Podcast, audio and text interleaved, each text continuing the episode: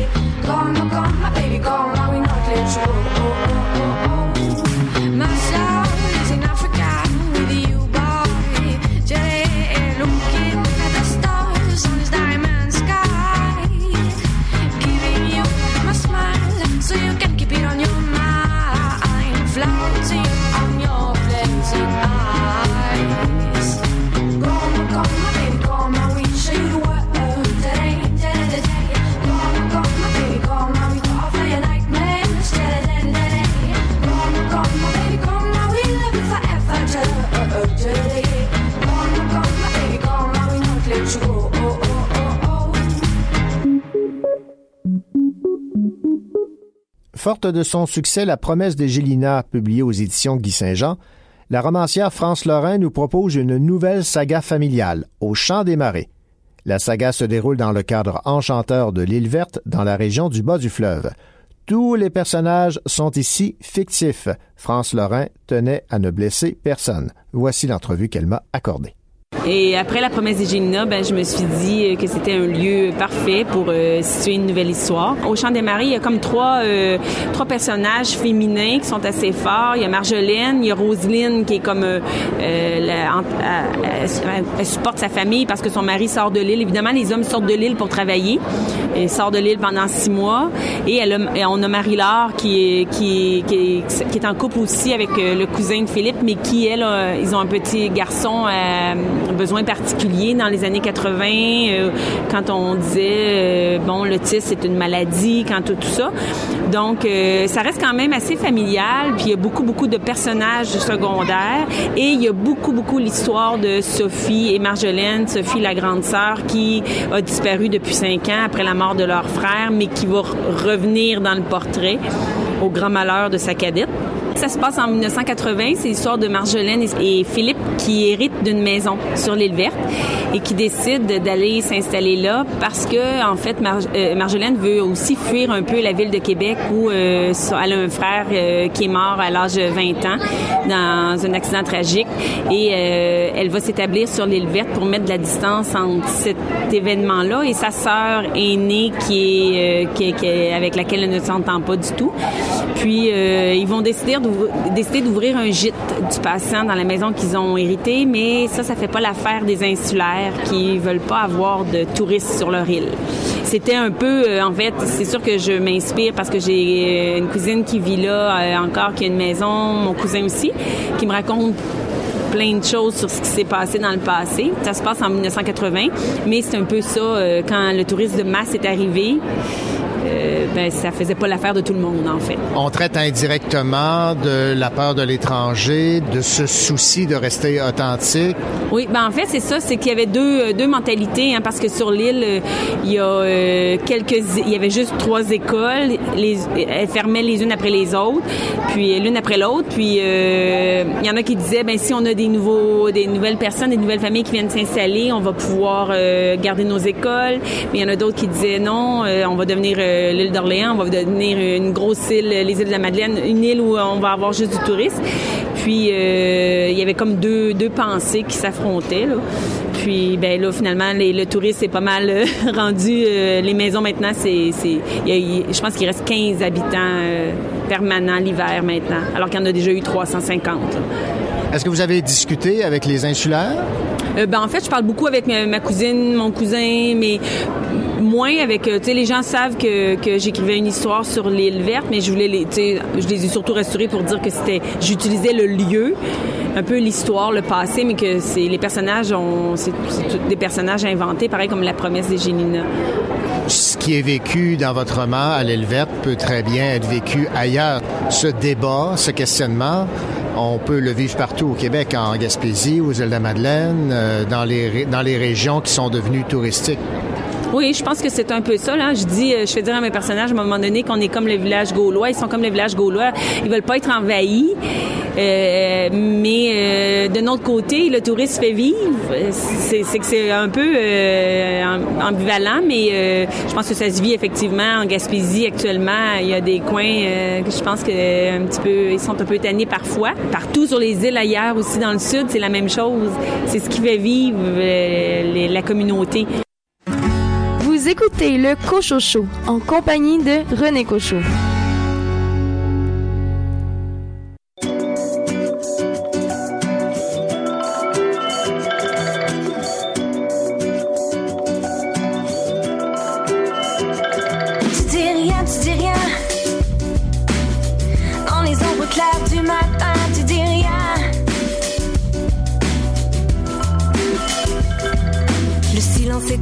Genre de refrain banal, un grand néant, une immense toile blanche.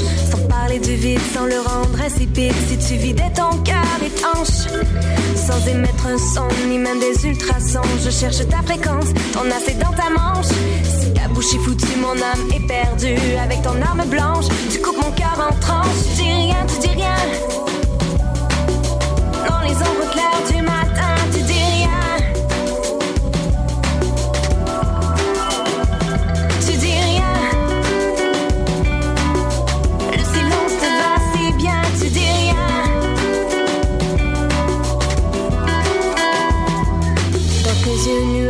la grande noirceur, tu te dévoiles. Ou je lève les voiles. Je crois que tu t'amuses à te foutre de ta muse. C'est moi qui écope, sans équivoque. C'est la zone grise de mes sentiments. Là où s'entrechoque ton cœur est ventriloque.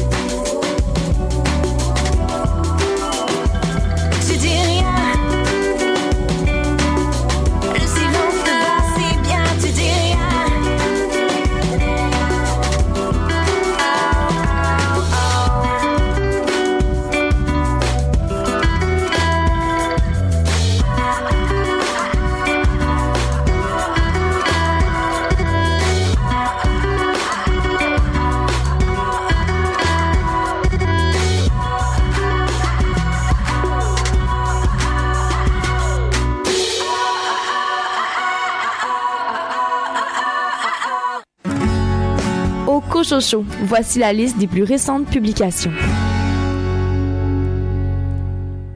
Nos silences de Waiba Kiari aux éditions XYZ fait partie des nouveautés. Algérie, années 90, elles ont été des milliers à être enlevées, violées, parfois assassinées. Celles que l'on nomme les filles de la décennie. Ces jeunes femmes, souvent des fillettes à qui le gouvernement algérien a demandé le silence à travers sa politique de réconciliation nationale, ont dû ravaler leur honte. Peau d'ours, Carole Daniels, toujours chez XYZ. Pour douce raconte l'histoire de Sandy, une jeune femme d'origine cri, victime de la rafle des années 60, surnommée euh, 16 Scoop, une politique gouvernementale qui a arraché plus de 16 000 enfants autochtones à leur famille d'origine pour les vendre à des Blancs. Mardi comme mardi, Michel Nicole Provencher.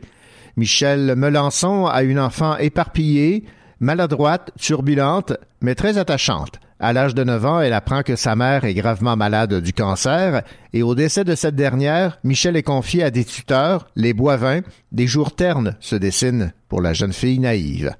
Deux coups de pied de trop, nouveauté de Guillaume Morissette aux éditions euh, Guy Saint-Jean. On retrouve dans ce roman l'inspecteur Jean-Sébastien Héroux qui mène une quatrième enquête à Trois-Rivières. Naissance de Kate Cayley aux éditions Marchand de Feuilles. Naissance est un recueil de nouvelles qui scrute les dimensions étranges, stupéfiantes et tragicomiques des vies humaines. Autre nouveauté, cette fois chez Alto, La femme de Valence, Annie Perrault. Espagne été 2009 pour Claire Alde et les siens, cela s'annonçait comme une villégiature tranquille.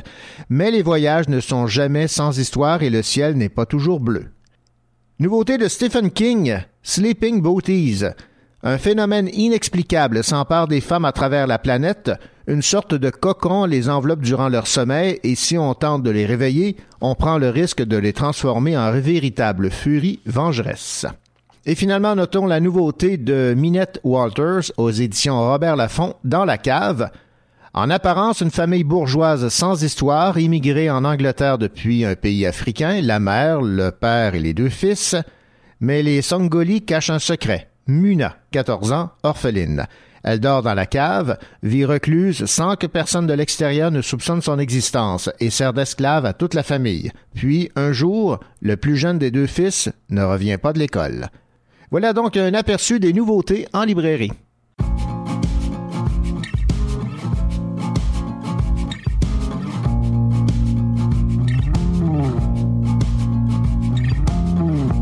Tu cherches toujours ta famille, tu tues à l'aide le beau et le laid, toi tu sais ce que tu veux, ce qui te plaît. Paris c'est trop petit pour toi, tu préfères partir à dos doigts, parcourir de ta langue les corps des anges de la drague incolore. Ta résidence secondaire et tu ne sais où sur la terre, entre jet lag et gueule de bois, tu te souviens de lui parfois. Mais sais-tu vraiment qui tu es? Sais-tu vraiment qui tu es? Vraiment qui tu es? Tes yeux sont des lasers broyeurs, tu préfères jouer les agresseurs, t'adores faire l'amour à quatre pattes, tu es né en 84, tu te regardes sur l'écran, tu fiches tes rides dans le temps, tu t'éparpilles dans les airs grâce à lui, grâce à ton grand frère. Toutes ces photos de ta vie, tu les regardes dans ton lit, elles ne te laissent jamais seul, ton image sera ton linceul. Mais sais-tu vraiment qui tu es? Mais sais-tu vraiment qui tu es? Mais sais-tu vraiment qui tu es?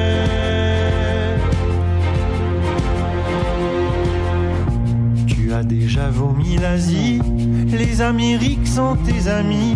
Quand tu nous parles de l'Europe, tu dis d'elle qu'elle est une salope. Tu aimes adorer ceux qui mentent, le passé tu le réinventes, ta honte tu ne la racontes pas, ton histoire tu ne la connais pas. Tu es l'enfant de ta patrie, tu aimes salir ta dynastie, choisir un chemin déjà tracé, marcher loin des routes enneigées. Mais sais-tu vraiment qui tu es? Mais sais-tu vraiment qui tu es? Mais sais-tu vraiment qui tu es? Le ciel tu le visites souvent Nuages pris entre les dents. Tu voudrais partir sur la mer comme les marins de Fassbinder, toujours noyés dans tes contraires. Mais sais-tu vraiment qui tu es? Mais sais-tu vraiment qui tu es? Mais sais-tu vraiment qui tu es?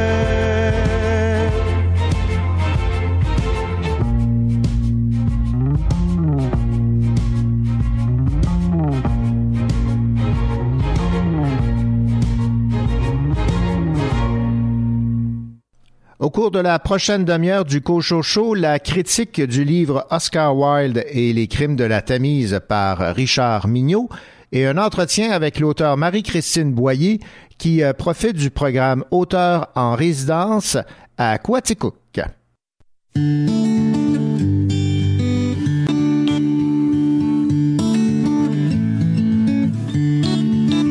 Une vendeuse en pause allume morose sa deuxième cigarette. Sur le trottoir arrière de la rue derrière, les galeries Lafayette.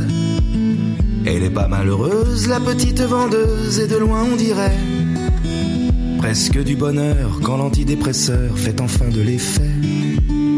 Une vendeuse en pause, vêtue comme impose le grand magasin. Du côté livraison, réservé camion qui décharge au matin. Elle est pas malheureuse, la petite vendeuse, et de loin on dirait presque du bonheur quand l'antidépresseur fait enfin de l'effet. Rayon maroquinerie, elle attise l'envie de clients aisés.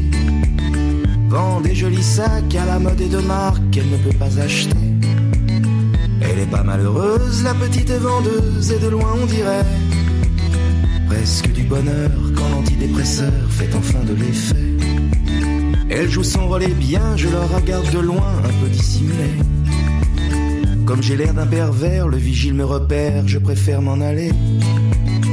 Elle est pas malheureuse, la petite vendeuse, et de loin on dirait presque du bonheur quand l'antidépresseur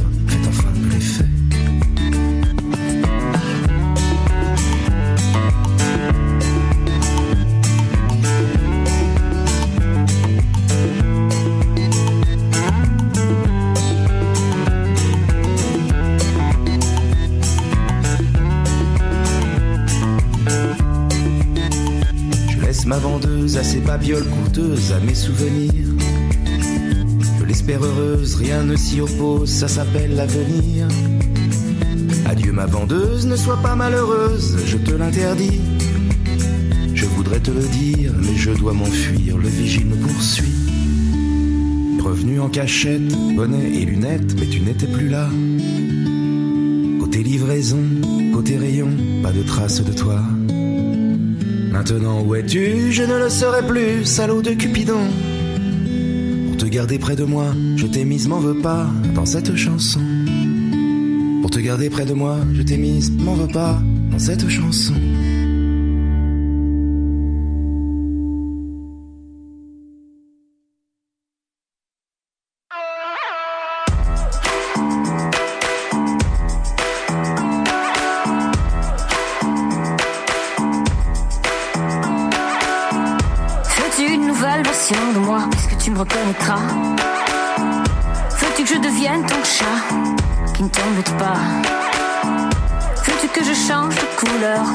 ton grand retour. Mille années ont passé, j'attends toujours.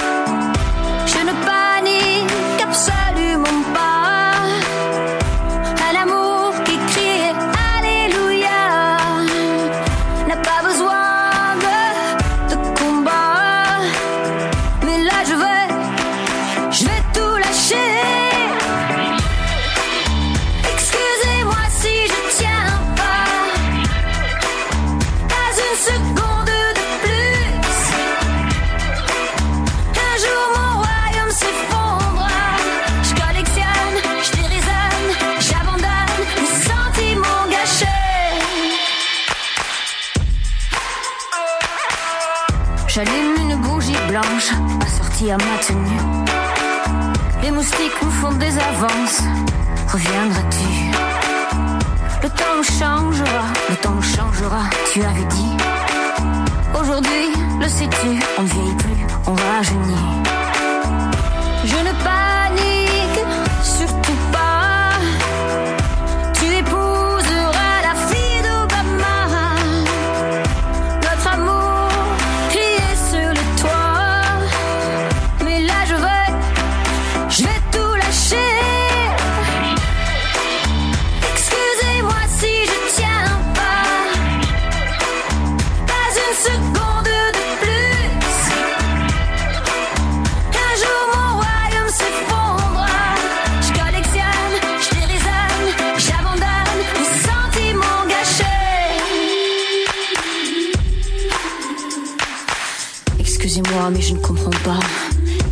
cœur est dans le grand froid, où le vent efface chaque pas, où le vent efface chaque pas. Ce monde meilleur ne se trouve-t-il pas au fond de ton cœur?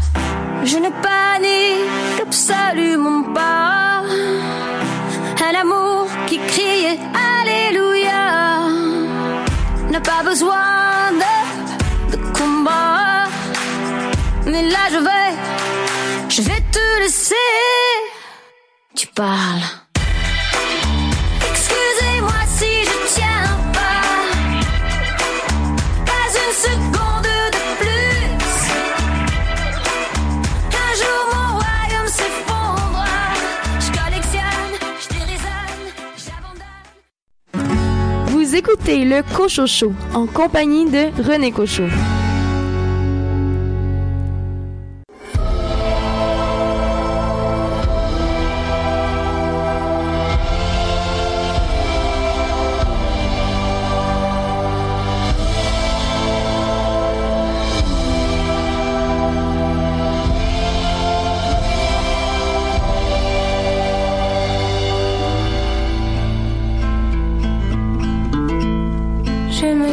the deep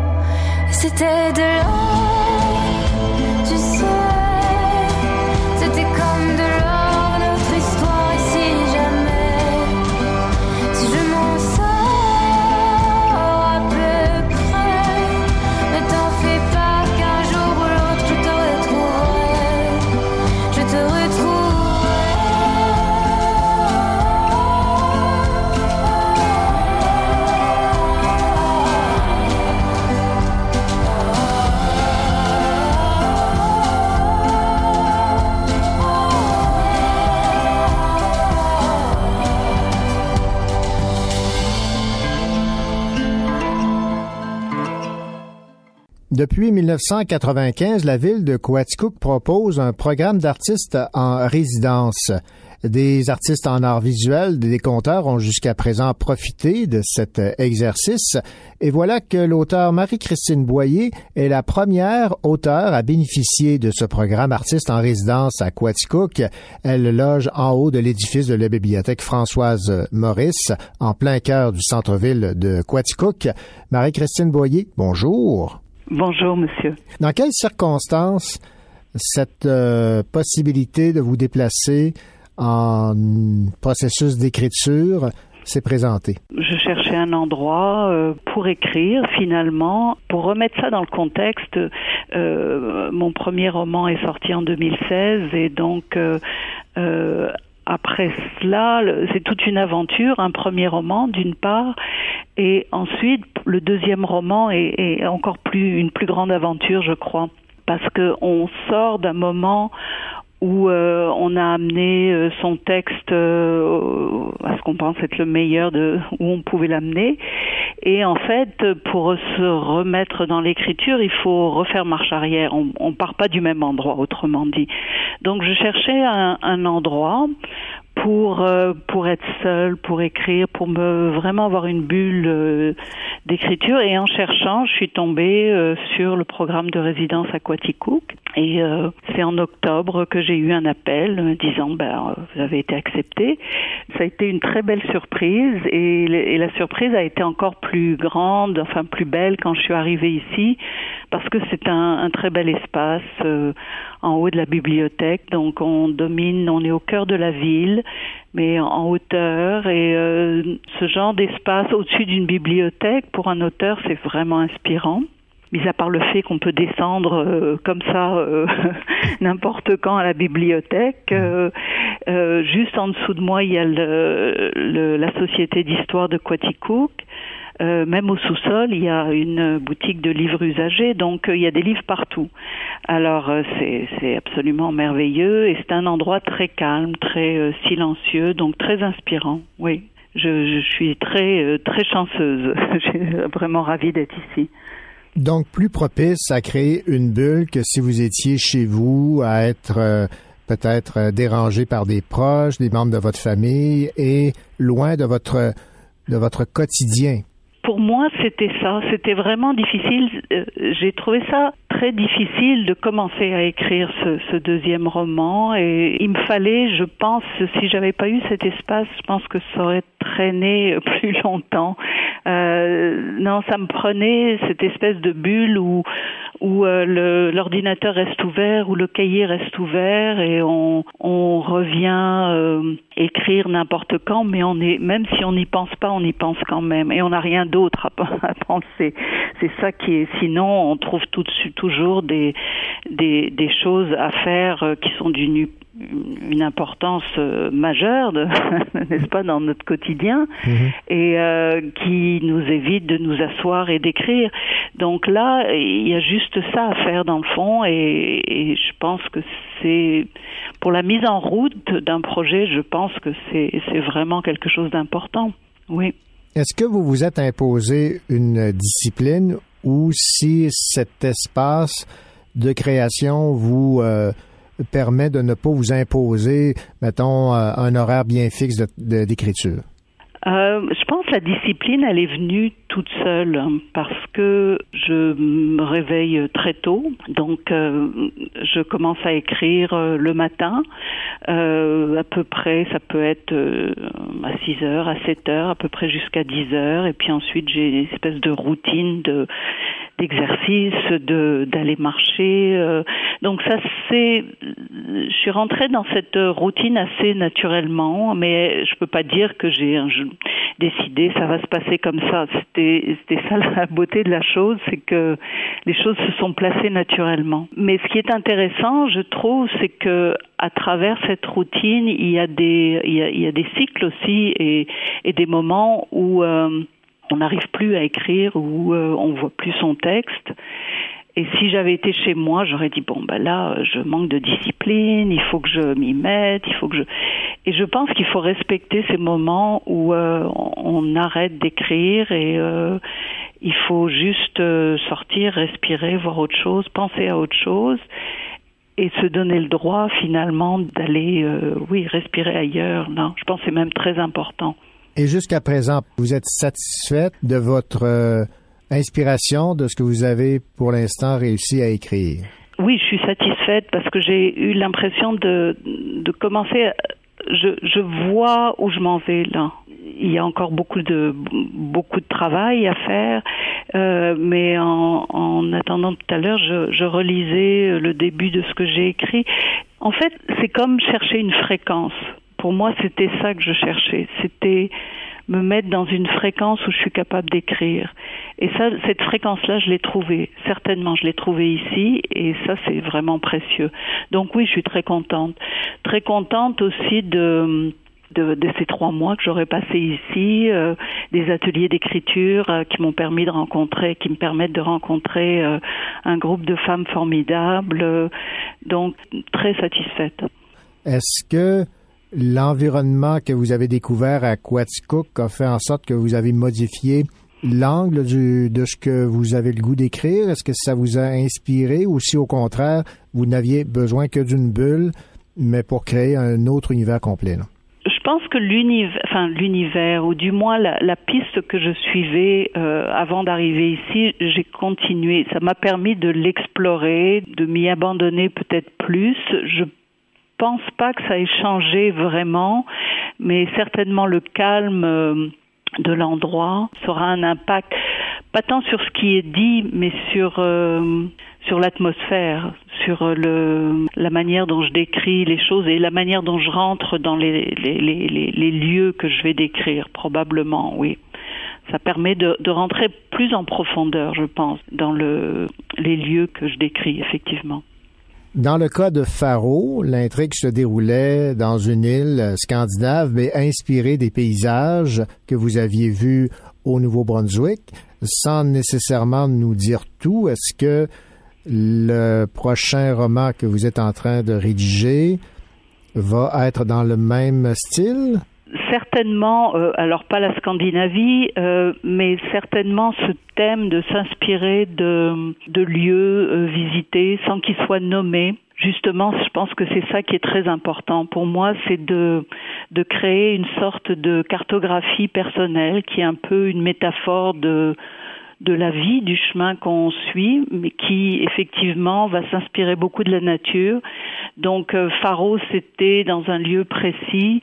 Là, je dirais que c'est beaucoup plus large et on se promène, euh, on se promène euh, dans une, dans différents lieux qui sont jamais nommés, qu'on reconnaîtra peut-être, pour lesquels je veux garder finalement le, le privilège de pas avoir à, à les nommer.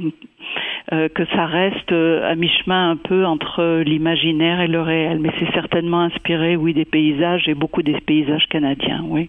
Dernière question, évidemment, chaque auteur a sa façon d'écrire, sa façon de s'inspirer, de se mettre dans une bulle créatrice. Est-ce que, à votre avis, l'exercice auquel vous participez devrait en inspirer plusieurs autres? Est-ce que vous recommandez ça à- aux auteurs de vivre ce que vous avez, ce que vous vivez actuellement?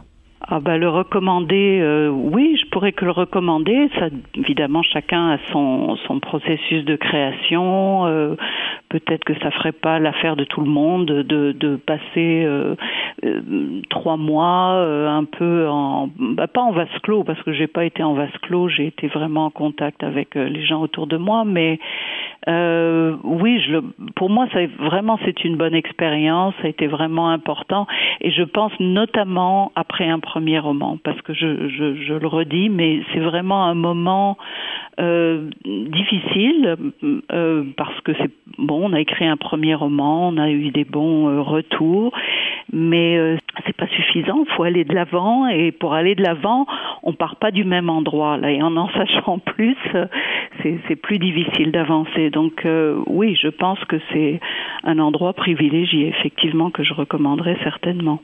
Eh bien, Marie-Christine Boyer, merci beaucoup pour cette entrevue et on a hâte de lire le résultat de ce processus d'écriture que vous avez entamé. Ben, je vous remercie beaucoup et je vous remercie beaucoup de m'avoir invité.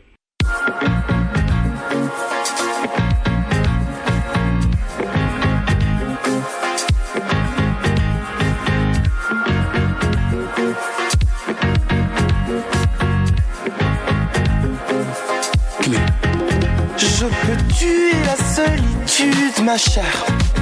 Si tu m'aides à le faire.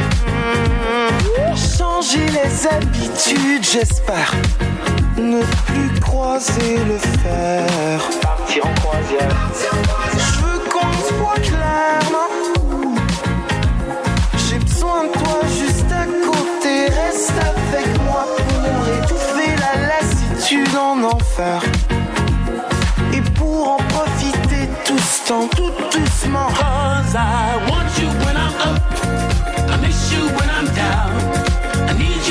side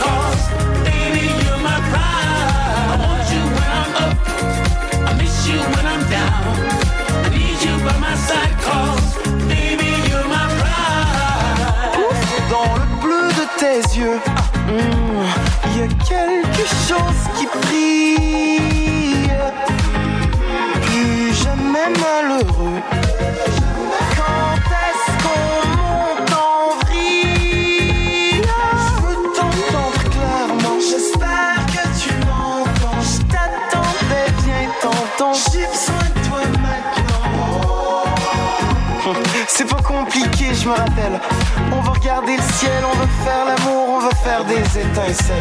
I want you when I'm up.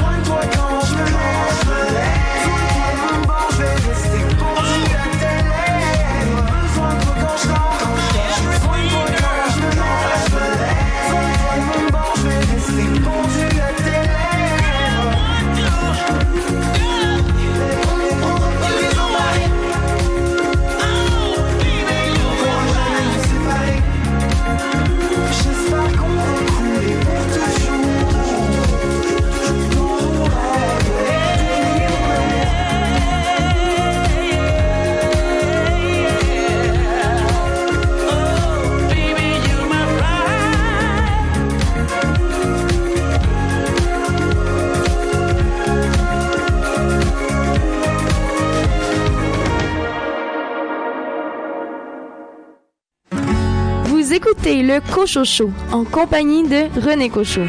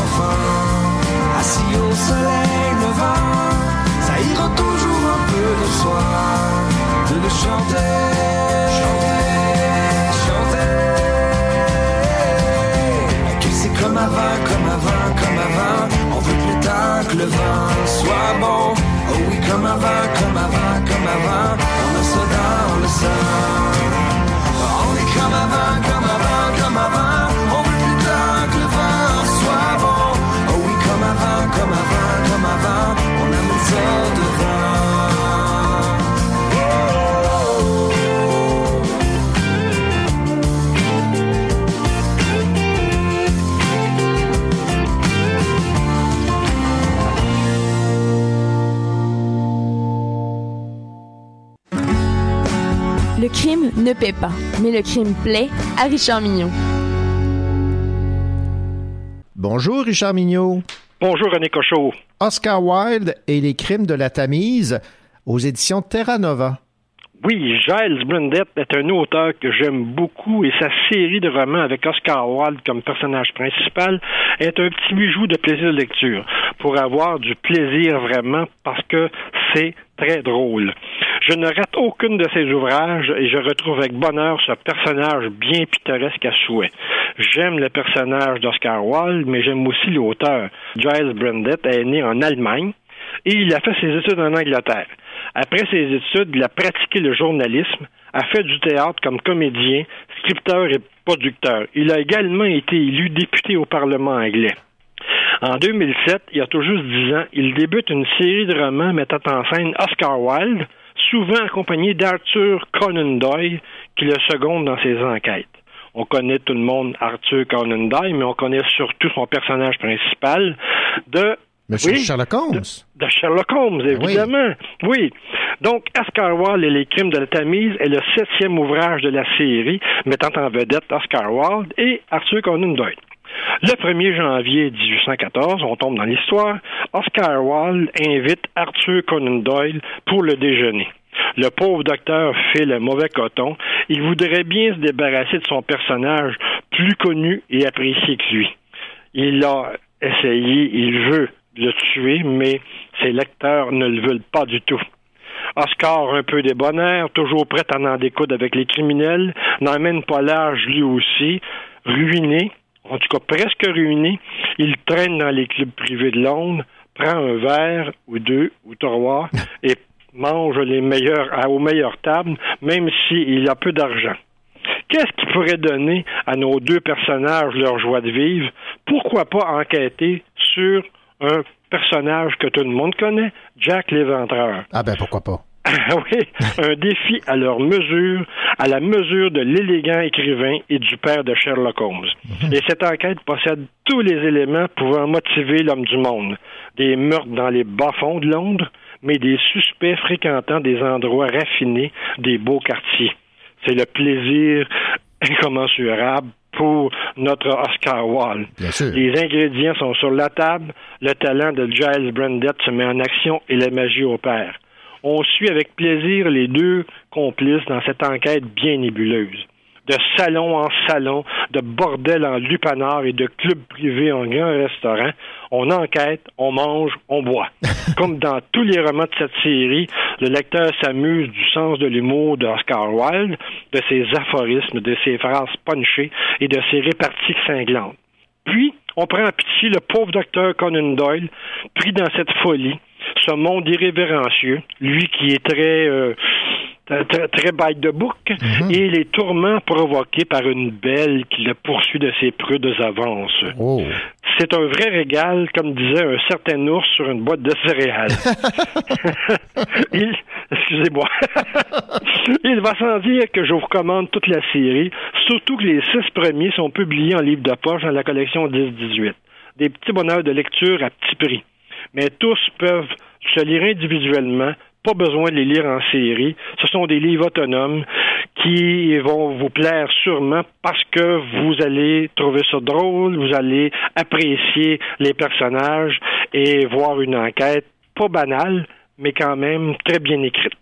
Eh bien, Richard Mignot, merci encore de nous partager vos euh, coups de cœur euh, littéraires en matière de polar, de romans policiers, de thriller. C'est un plaisir. Plaisir pour moi aussi. Merci. Bonjour.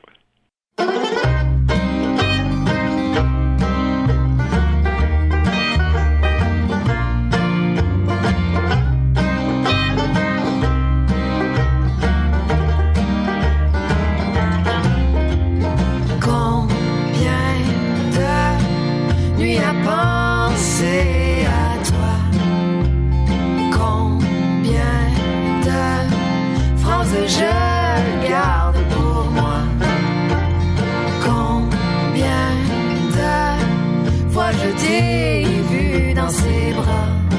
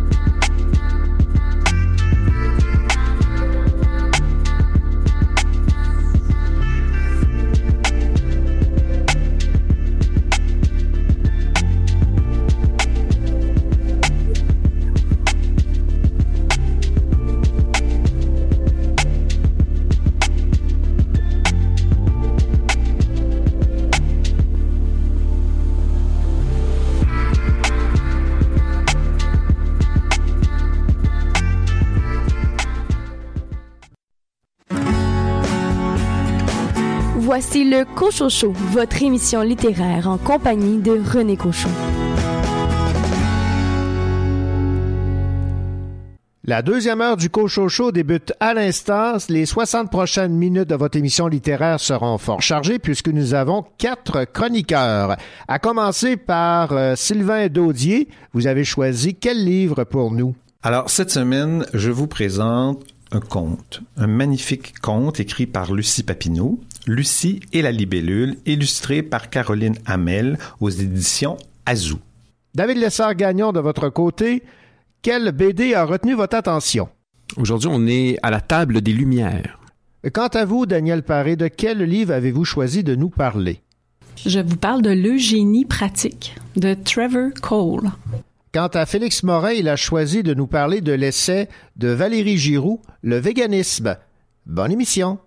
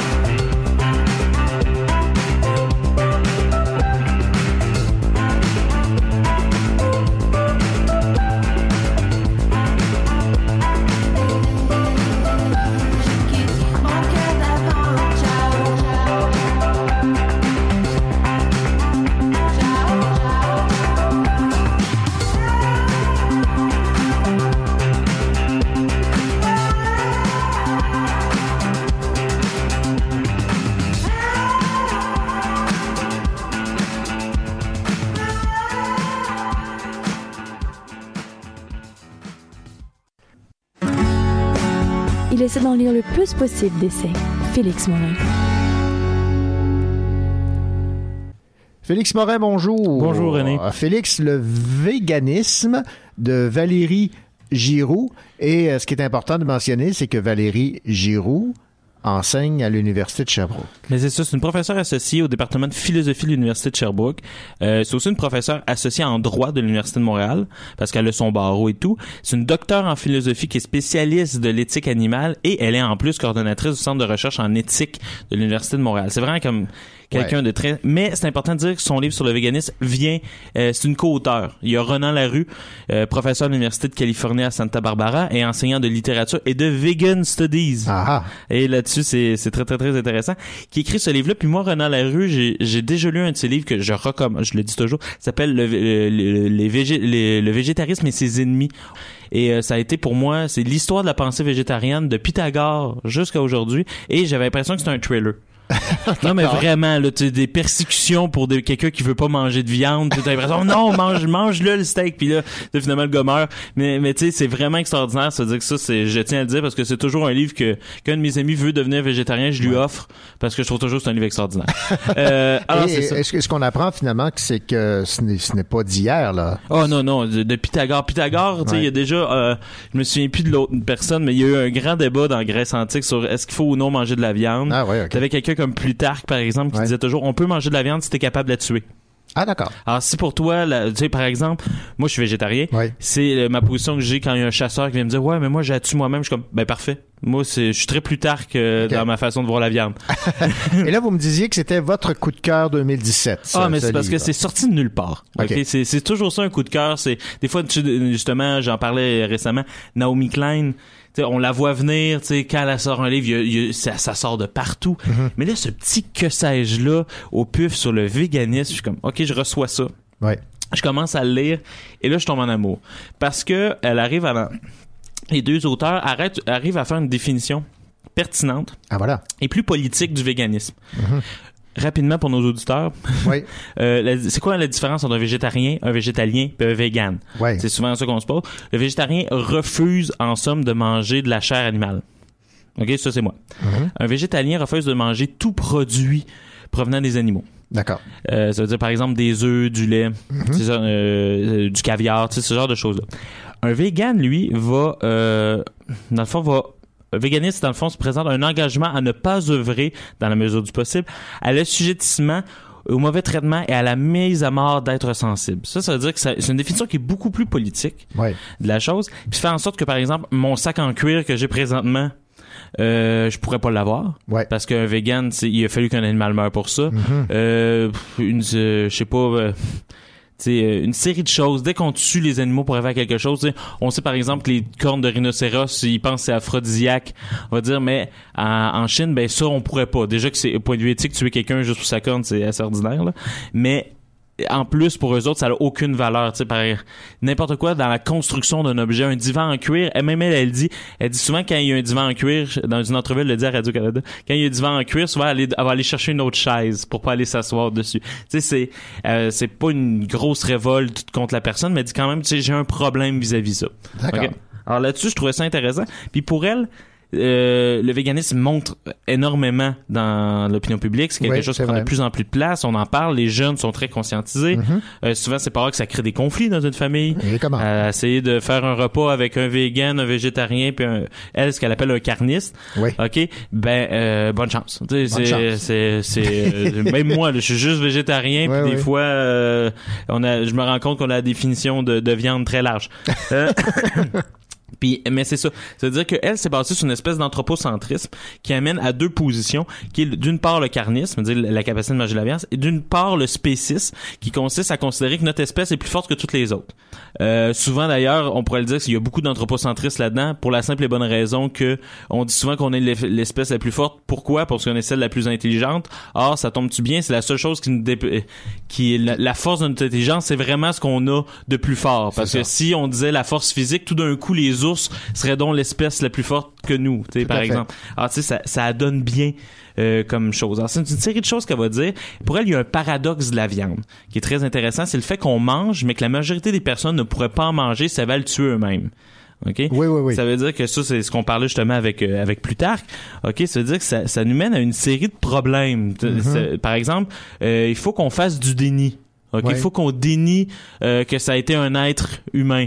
Euh, Mhm. ça a été un être, mon dieu. Un Je être je suis pas pour le, vivant. ca- ca- je suis pas cannibale. Ou sensible. Mais un être sensible. Faut qu'on, dé- tu sais, le steak, on essaie le moins possible. D'ailleurs, on remarquera, il y aura jamais, euh, ça serait une position intéressante. Ça, c'est Émeric Caron qui en parle dans plusieurs de ses livres.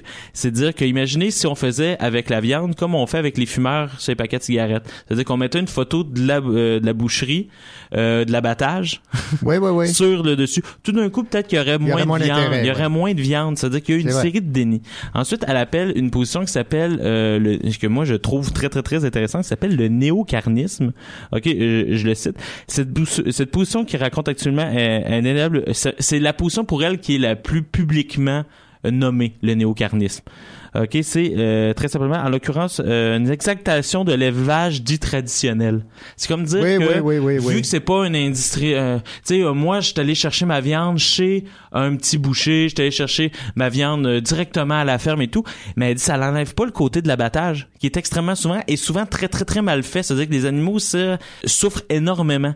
C'est-à-dire que oui, il y a quelque chose de mieux, peut-être au point de vue écologique au point de vue euh, aussi de l'argent va aux bonnes personnes. Mhm. Ça, il y a une série Moins d'intermédiaires, moins d'intermédiaires. C'est-à-dire que l'argent va plus aux producteurs. Peut-être que le coût est mieux, la viande est meilleure parce qu'elle est mieux nourrie, une série de choses. Mais à la fin, au point de vue de l'éthique animale, l'animal souffre tout autant. C'est-à-dire, c'est- elle dit cette position-là est séduisante, elle est moins pire, elle le dit pas, moi je le dis. Sauf que à la fin, ça reste quand même le même problème éthique qu'à l'abattage, c'est-à-dire qu'il souffre énormément. Avec de la chance, la personne abat peut-être un peu mieux la bête vu qu'elle la connaît plus. Je vois.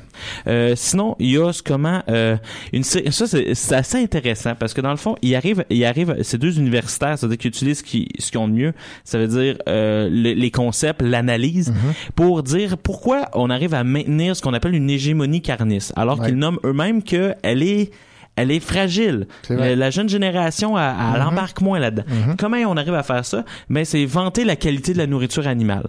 Alors moi, j'ai fait pendant très très très longtemps du basket, mais Dieu sait que manger une protéine, faut que ça soit de la viande. Ouais, ouais, ouais, ouais. Maintenant, je joue tout autant au basket le soir, mais j'arrive à trouver mes protéines autrement, puis je manque pas plus d'énergie. Ça veut dire que ça, mythe. Mais quand même, c'est quelque chose qui est très très très présent. Aussi, maintenir l'invisibilité de la souffrance. C'est-à-dire, moins on va voir les animaux souffrir, moins on va manger de viande. Mhm. M- Même mon beau-frère, à voir des images d'abattoir, a diminué sa quantité de viande. C'est quand même quelque chose qui, moins on va le voir, plus on va être capable d'en manger. C'est ça. Aussi, légitimité, la, légitimer l'exploitation animale. C'est-à-dire que dire que l'espèce humaine est ontologiquement, c'est-à-dire c'est construit comme étant plus fort que les animaux, donc c'est normal qu'on les domine. Ensuite, euh, légitimer la violence carnivore, dire que c'est le cycle naturel, c'est normal. Nous Ah, sommes des prédateurs. nous sommes des prédateurs. C'est, très néo-darwinien, puis c'est vraiment même pas une bonne lecture de Darwin. euh, tu sais, un tigre qui a pas faim n'ira pas tuer une antilope, même si elle passe à 3 mètres de lui. c'est une série de choses comme ça. Diaboliser les défenseurs des animaux. Et là, c'est très intéressant. En France, c'est pour ça que Renan Larue est si pertinent d'être dans ce livre-là, puis Valérie Giroux a dû entendre ces choses-là. On lit beaucoup le végétarisme, les véganismes, puis les végétaliens au nazisme. Oui, c'est très surprenant. C'est parce que le, le- le régime nazi, malheureusement, a été un des euh, régimes qui a le plus fait de place aux droits des animaux. Ah, d'accord. Dans sa législation, c'est c'est moins parlé, Ouais. mais c'est ça. Mais ça, c'est un peu pas un peu tiré stupide. par les cheveux, ça? Euh, ouais, mais c'est c'est C'est un peu. retard, mais disons. c'est c'est- mais en fait, c'est un sophisme. venant- En plus, c'est Luc Ferry, c'est un philosophe. Je peux pas comprendre qu'il fait ça. Ouais. Mais en même temps, c'est comme dire que présentement, si tu roules en Volkswagen, René, ben t'encourages le régime nazi. Je suis désolé, non. C'est c'est- Ouais, pas ça. aussi niaiseux que ça. Ouais. Mais c'est c'est une série de choses comme ça. tu sais, En tout cas, Donc, c'est pas le plus solide, celui-là. c'est pas le plus solide, mais celui qui fait le plus mal, dans le sens que se Ah traiter de nazi, tu t'y attends Euh, pas. non. Puis moi, j'en ai entendu des débats à France Culture, puis ça Ah, sort de ouais. même, t'es juste comme, ah, c'est parce que vous sortez de l'humanisme, nanana, donc ça nous rapproche du nazi. C'est, tu sais, la pente fatale est là, là. Mais c'est, euh, c'est, ça s'est fait assez marrant. Ensuite, je, je le dis, il y a un petit, une grosse section, une espèce, une histoire condensée du véganisme là-dedans. Euh, moi, je dis toujours, est intéressante. Allez lire le livre de Renan Larue qui est beaucoup plus intéressant, beaucoup plus fouillé. Euh, on sent qu'il a vraiment fait une synthèse, mais c'est si tu as lu le premier livre, c'est moins intéressant pour ce segment-là. Tu sais, il y a beaucoup de précurseurs. C'est ça qui est intéressant, c'est que tu vois que c'est un débat qui a animé jusqu'à la philosophie grecque.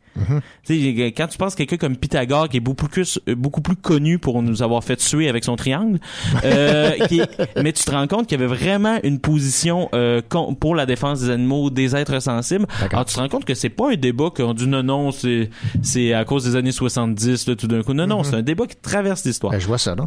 Puis euh, finalement, une longue section. Puis ça, c'est vraiment la force de Valérie, Valérie Giroux sur l'éthique animale. Ouais. C'est sa thèse de doctorat. Elle a fait un livre aux éditions de l'âge de l'homme. C'est un peu paradoxal, mais euh, l'homme avec un petit H au moins. Où est-ce qu'elle parle justement d'une série d'arguments pour euh, l'éthique animale? Elle parle de la sensibilité des animaux. Qu'au moment de l'abattage, ils souffrent. C'est, quelque chose euh, d'assez important. Le refus intuitif de la souffrance non nécessaire. Pourquoi tuer un animal, un animal quand on n'en a pas de besoin? On sait qu'on on jette de la nourriture, c'est-à-dire qu'on tue des animaux plus que ce qu'on a besoin. Et quand on sait, puis ça c'est un principe de, de base selon elle, que ce qui est le plus précieux, c'est la vie pour tout être vivant, tuer de manière non nécessaire, même si c'est pas des c'est pas des humains, ça devrait être quelque chose qui nous préoccupe.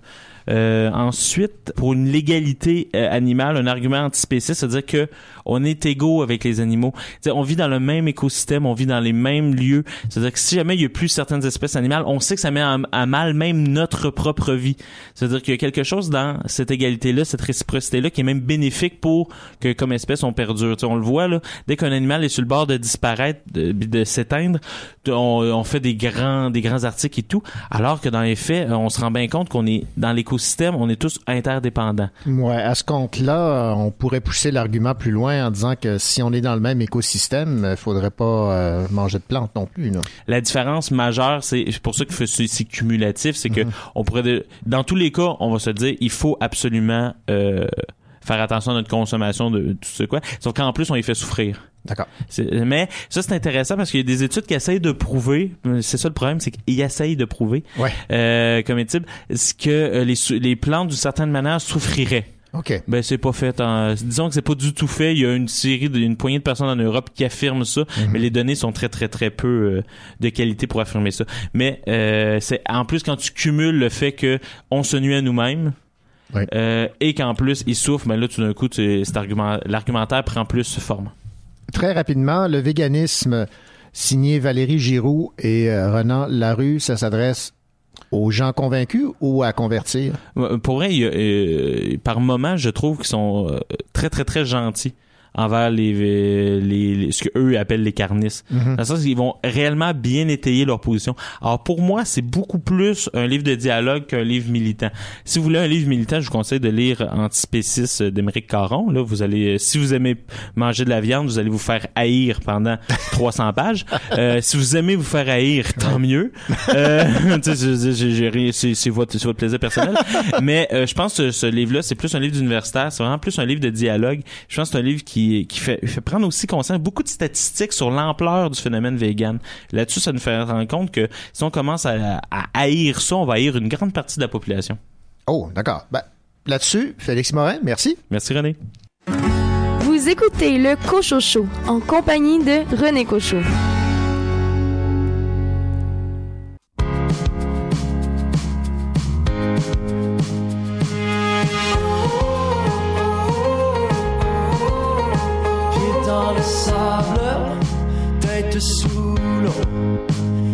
Trop tard pour partir, toi et moi. Mon paysage était si. Je veux plus revoir les jours où t'étais là et je savais pas pourquoi. Je veux partir en cavale, partir au dérapage.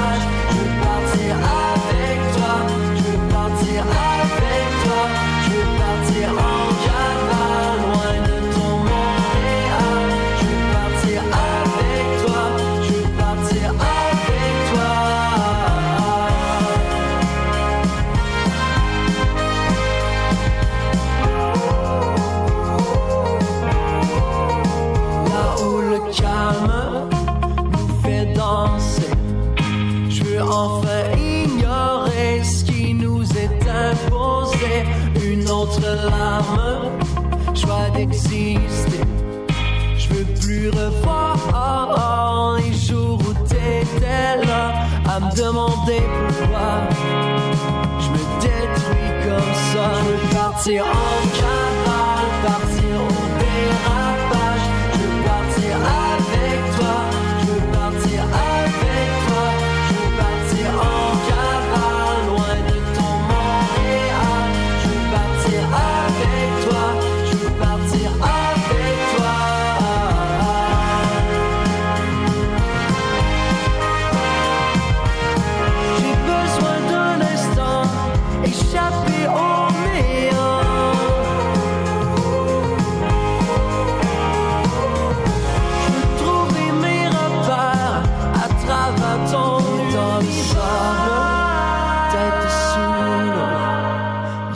trop tard pour partir, toi et moi. Je veux partir en cavale,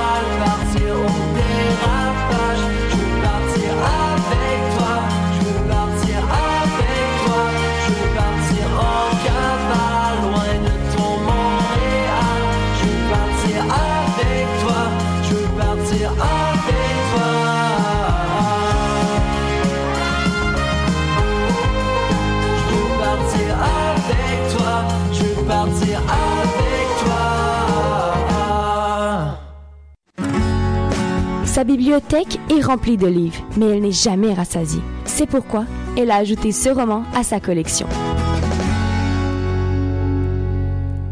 Daniel Paré, bonjour. Bonjour René. Daniel, l'eugénie pratique, euh, déjà le, le titre en partant euh, suscite euh, l'intérêt, c'est de Trevor Cole. Alors, euh, qu'avez-vous à nous dire à propos de cette eugénie en question? Cette Eugénie, euh, d'où le titre, a un esprit très pratique. Elle a dans la cinquantaine et a dû accompagner sa mère souffrante jusqu'à la mort. Elle y réfléchit et elle décide que vieillir, ça n'a pas d'allure. Parce que pour Eugénie, vieillir, ça signifie devenir malade et souffrant. Donc, vaut mieux ne pas vieillir. Alors, un soir qu'elle a invité ses trois meilleures amies chez elle à souper, lui vient une idée lumineuse. Eugénie décide, par amitié pour elle, de leur éviter de vieillir. La solution qu'elle a trouvée, Oui. non, non, non, non, pas de lifting euh, ni rien de tout ça. elle décide rien de moins que de leur donner la mort. Ah, d'accord. C'est assez radical. Oui. Et comme Eugénie aime ses amis, Ouais. on pourrait presque en douter, mais bon, elle se promet de bien faire ce qu'il faut pour qu'elle ressente d'abord le véritable bonheur avant que la grande faucheuse, Eugénie elle-même, ne vienne les prendre une à une. Hmm. Ça devrait pas être drôle, mais ça l'est. Eugénie fait plus la différence entre le bien et le mal parce qu'elle a vraiment l'impression qu'elle fait ça pour rendre service. Bien sûr. C'est euh, c'est c'est pas de la chiclette ici. D'autant plus que c'est écrit par un homme. Ah oui, ok. C'est- c'est- je pense que c'est la première Ah fois. ben René. Trevor Cole, Mais c'est oui. vrai, mais oui. Mais ça rencontre tout à fait mes critères de gros fun, ça c'est sûr. Trevor Cole, lui, euh, c'est c'est un Canadien anglais qui vit à Toronto, qui est journaliste. euh, Et le livre dont je vous parle aujourd'hui, c'est son troisième, mais c'est le premier qui est traduit en français. Et il a gagné pour ce livre-là un- le prix du roman humoristique en 2011. Ok. Alors, euh, voilà. Et la traduction est bien faite. là. Oui, oui, c'est tout à fait bien fait, puis j'ai beaucoup apprécié cette lecture-là. Donc, un auteur à découvrir. On dit, on parle souvent de deux solitudes entre le Québec et le reste du Canada. Donc, Oui, oui. Trevor Cole. Oui. L'eugénie pratique. Merci, Daniel. Ça me fait plaisir, René.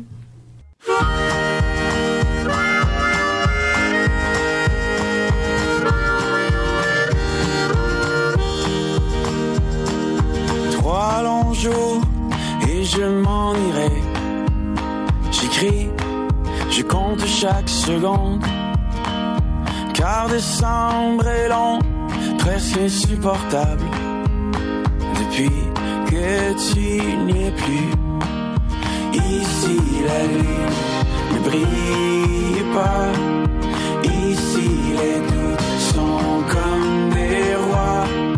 Et quand la neige fondra en mai, je serai à toi. Deux longs jours et je m'en irai. Ici, le temps c'est comme le vent. Et je pense à tout, et je pense à rien. Et ça me tue en dedans. Ici la lune ne brille pas.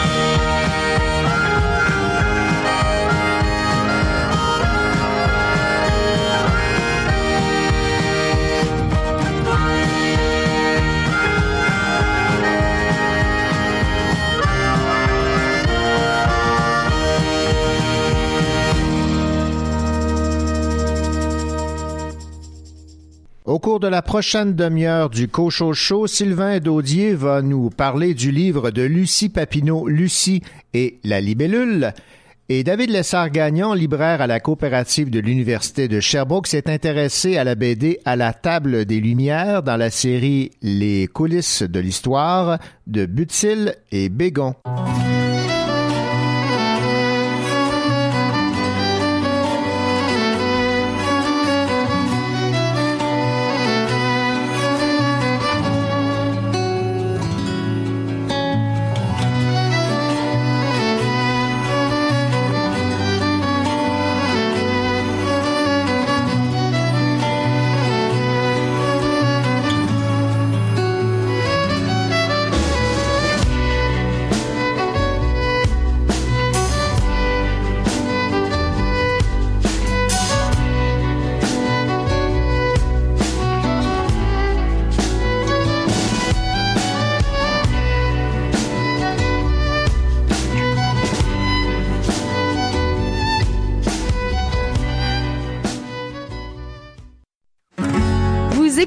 le Cochocho en compagnie de René Cochot.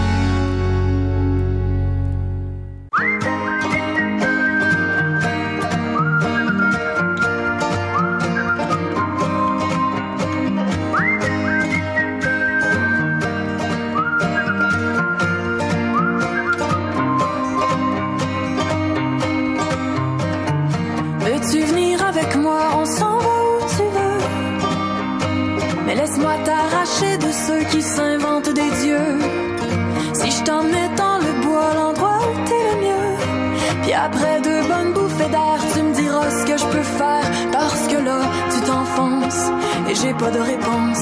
Tu fabules, tu délires. Et je sais pas quoi dire. Tu trembles, tu maigris. T'as le teint pâle et. Tu changes et je m'ennuie de mon meilleur ami.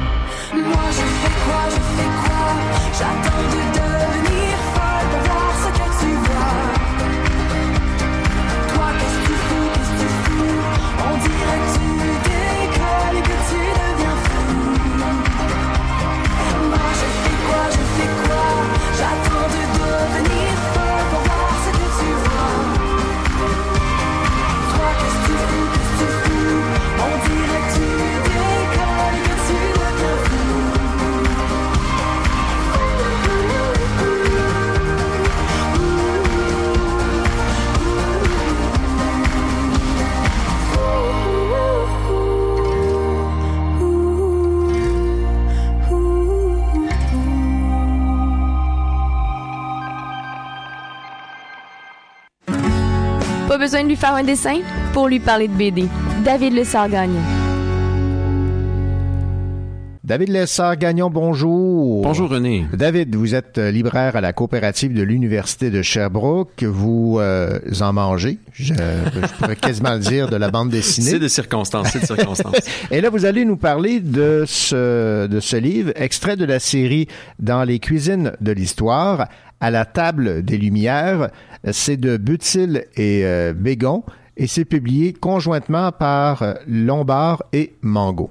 Oui, voilà. Alors, euh, bon, on le sait, hein, par la présence de tous ces restaurants, les Français, euh, nos amis français, ont élevé la gastronomie au rang d'un d'un art véritable, Mhm. les arts de la table.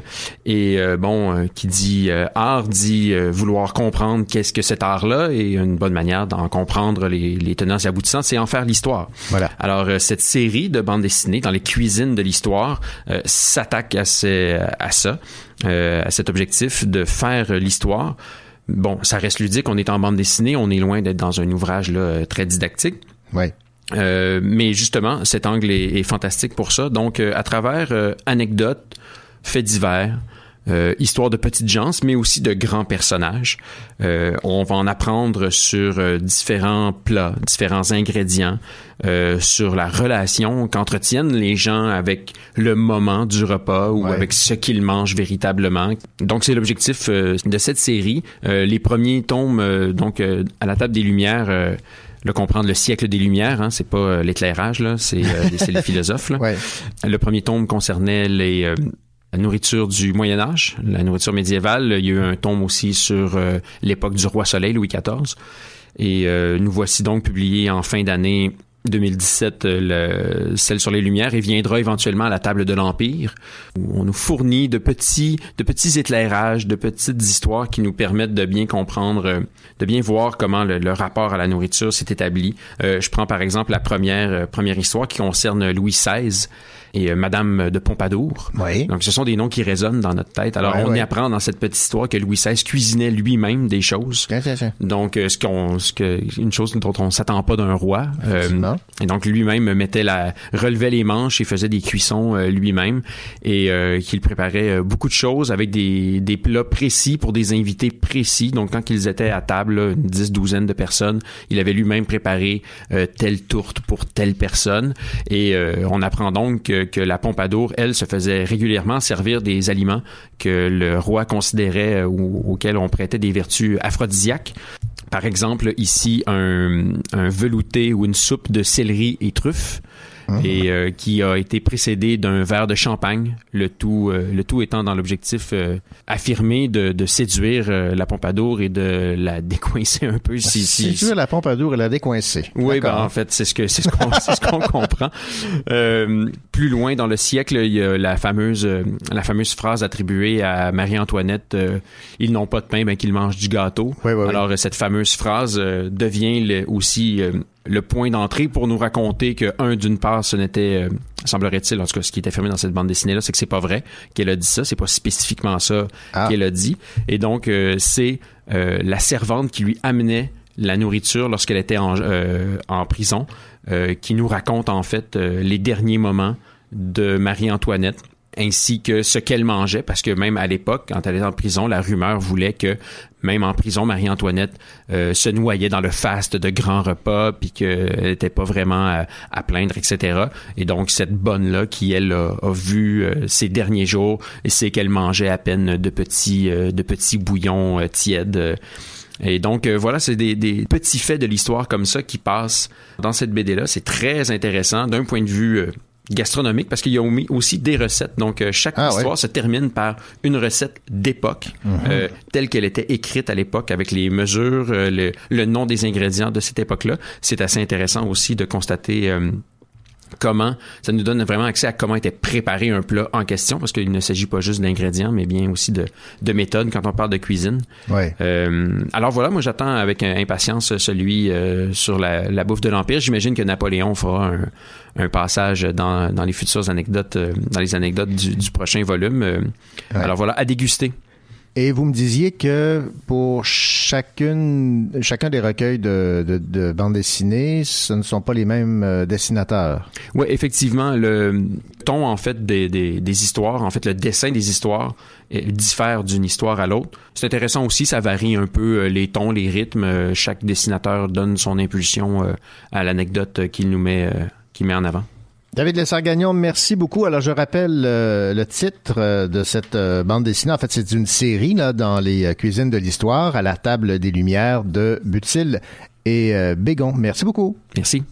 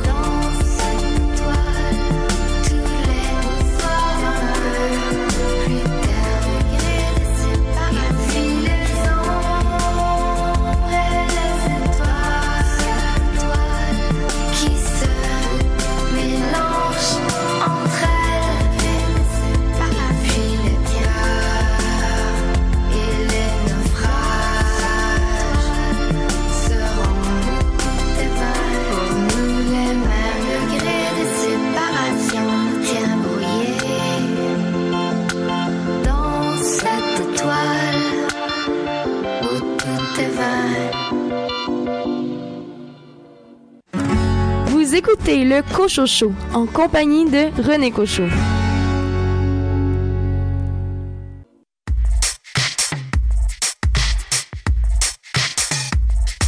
J'ai des idées aquatiques comme des chansons marines, des échantillonnages. Ma tête est une machine. Des idées aquatiques comme des chansons marines. Comme des chansons marines où se cachent des images. Le cerveau dans l'abîme. Des idées aquatiques comme des chansons marines. Inspiration à la nage. N'attends pas. N'attends pas que je revienne.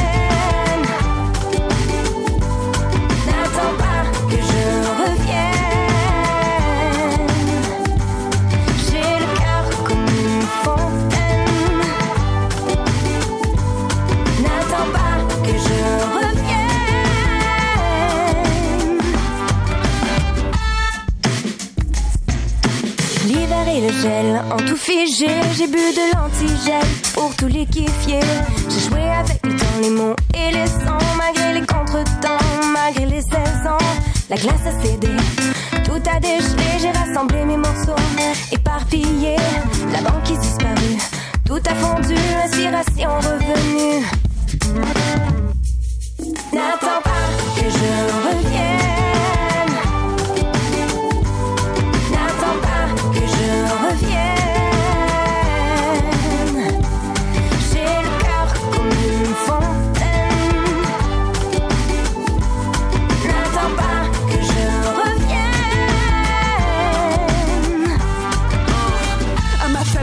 Néglige, à toutes mes chums mégalos. Sachez ce que le jeu exige quand il s'offre en cadeau. La terre ne tourne pas rond, aux cieux je demande pardon. En attendant, moi je suis en feu, fait que j'ai sauté à l'eau.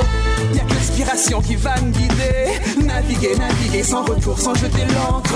Chaque jour est une renaissance, sortie du cœur de la mer. Mais ma mère a perdu son sens, son essence est le nerf de ma guerre. Fallait que je vous mette au courant. Je l'ai dit à l'océan. Il m'a si bien écouté que du haut du mât, je m'y suis jeté. N'attends pas que.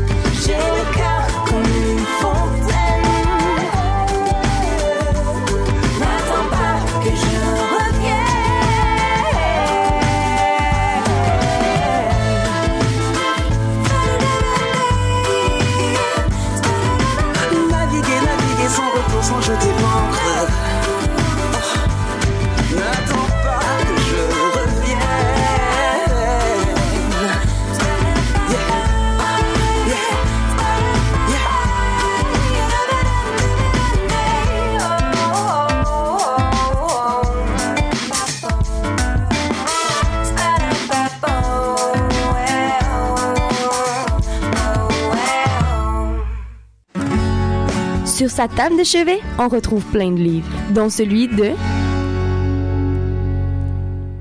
Sylvain Daudier, bien heureux de vous retrouver. Bonjour, moi aussi, content d'être là. Et Sylvain, aujourd'hui, vous allez nous parler d'un livre que j'ai eu l'occasion de voir et d'admirer surtout, qui a pour titre Lucie et la libellule de Lucie Papineau. Oui, l'auteur Lucie Papineau et l'illustratrice Caroline Hamel nous proposent un conte magnifique. Un conte que j'oserais qualifier d'écologique. Il évoque les préoccupations d'une enfant, Lucie, celle qui sait faire sourire le soleil, au prendre soin de notre planète bleue suspendue comme un ballon dans l'immensité de l'univers. Vous comprendrez que je cite l'auteur. Oui. En premier lieu, avant d'ouvrir ce grand album, installez-vous confortablement comme si vous alliez ouvrir par pur plaisir votre coffre au trésor. Coupez le téléphone et tout bruit environnant.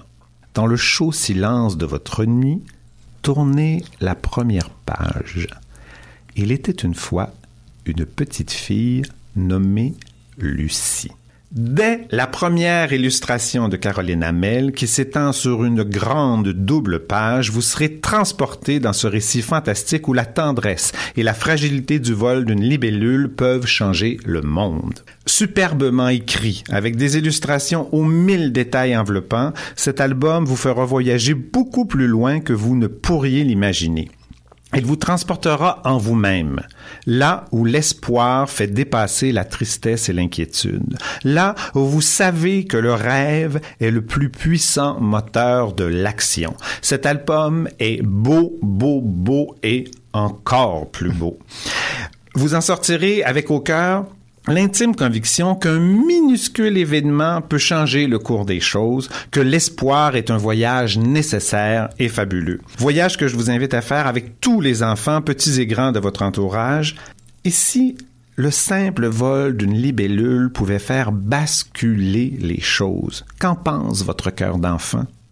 Lucie et la libellule de l'auteur Lucie Papineau, illustré par Caroline Hamel aux éditions Azou, maison d'édition qu'on connaît pas beaucoup au Québec encore, mais je vais faire des recherches pour vous puis je vous en reparle la prochaine fois. Ouais, ça m'intrigue. Et pour ce qui est de votre questionnement sur est-ce que le vol d'une libellule peut euh, changer le monde, ben, je vais y réfléchir aussi. Ouais. Pensez-y comme il faut. J'y pense. Vous allez voir. Je compterai toutes les secondes qui me mènent à toi.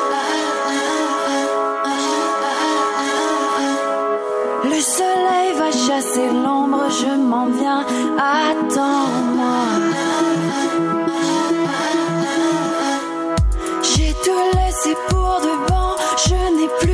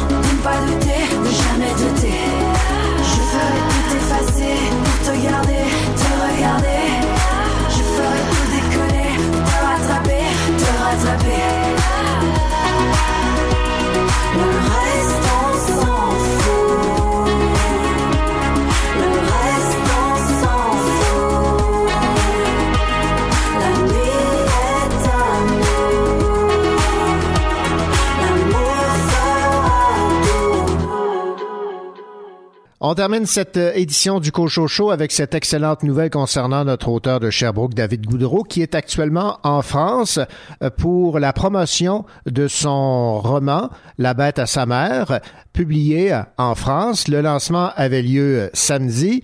Et David a même été invité dans le cadre de la promotion de son roman a participé à l'émission La Grande Librairie, émission littéraire phare diffusée sur euh, TV5 le dimanche à 10h. Et euh, David n'était pas le seul invité, bien sûr, à cette émission. Il était accompagné, tenez-vous bien, de Danny Laferrière et David Fonkinos. Rien de moins. Alors, on souhaite le plus grand succès à David pour euh, ce roman, La bête à sa mère, maintenant publié et édité en France. Et dépendamment du succès de vente de ce roman, il se peut que les deux tomes suivants soient également publiés et édités en France. Rappelons également que David a signé un contrat d'édition avec une maison d'édition canadienne, anglaise. Et là, c'est les trois livres qui seront publiés au Canada anglais dans la langue de Shakespeare. Voilà, j'espère que cette émission vous a plu. J'ai déjà hâte de vous retrouver la semaine prochaine pour une émission spéciale littérature jeunesse. Au revoir.